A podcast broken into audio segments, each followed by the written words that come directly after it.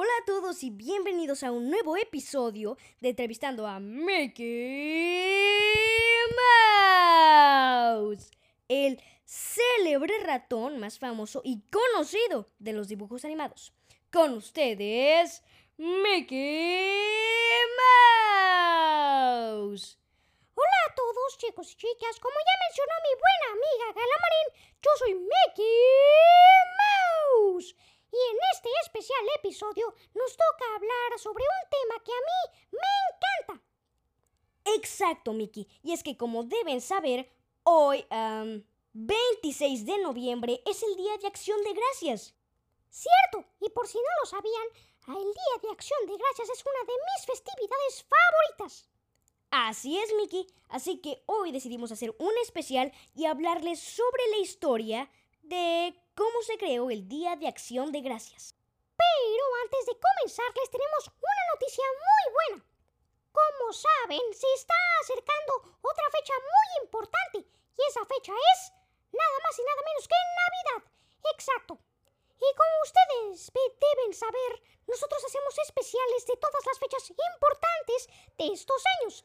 Así que vamos a hacer un especial de Navidad y ya que sabemos que el 24 y el 25 de diciembre las familias están muy ocupadas cocinando, qué sé yo, pavo navideño, subiremos los episodios el número, o mejor dicho, el día 22 de diciembre para que estén pendientes.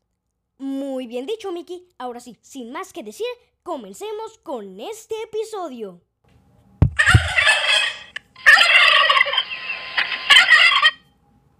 Ah, acción de gracias una celebridad que a mí en lo personal me encanta.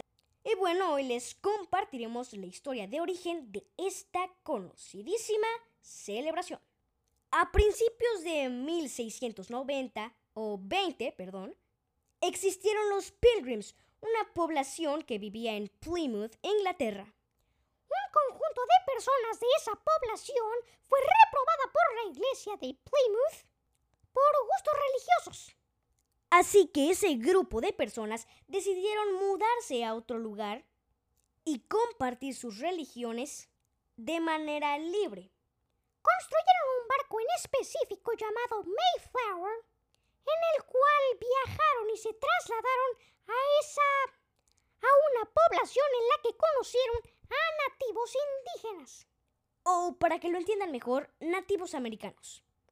Exacto. Los nativos americanos compartieron sus tradiciones con los pilgrims, que en español se traduce peregrinos, perdón por no haberlo dicho antes. Y al igual que los nativos indígenas, los peregrinos también compartieron sus enseñanzas y aprendizajes con nuestros amigos los nativos americanos. Se hicieron muy buenos amigos y con los sembradíos del pueblo nativo americano decidieron crear un convivio. En el cual, en tanto como nativos americanos y peregrinos, se juntaran a dar las gracias por todo lo que Dios y el destino les había otorgado. Exacto, y uno de los alimentos más conocidos de esta celebración es el pavo, como los sonidos que escucharon al inicio de este podcast.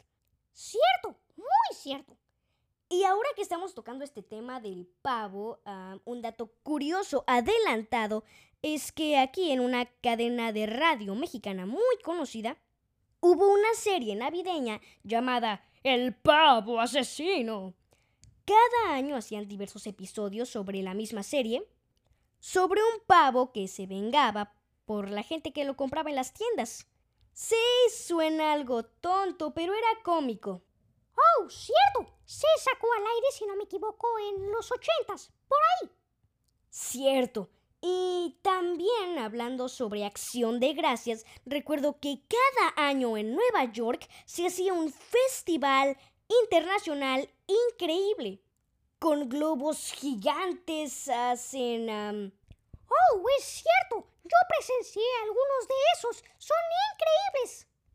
Recuerdo que el año pasado, si no me equivoco, hubo un globo gigante sobre un pavo. Sí, era muy divertido. Es verdad, y aunque no solo hacen el festival en el Día de Acción de Gracias, es un festival grande y memorable. tienes razón. Y ahora sí, terminemos este podcast con broche de oro y el dato interesante de hoy es sobre la cantidad de pavos que son vendidos en los Estados Unidos en estas fechas. Wow, Mick, ahora que lo dices, imagino que deben ser muchos.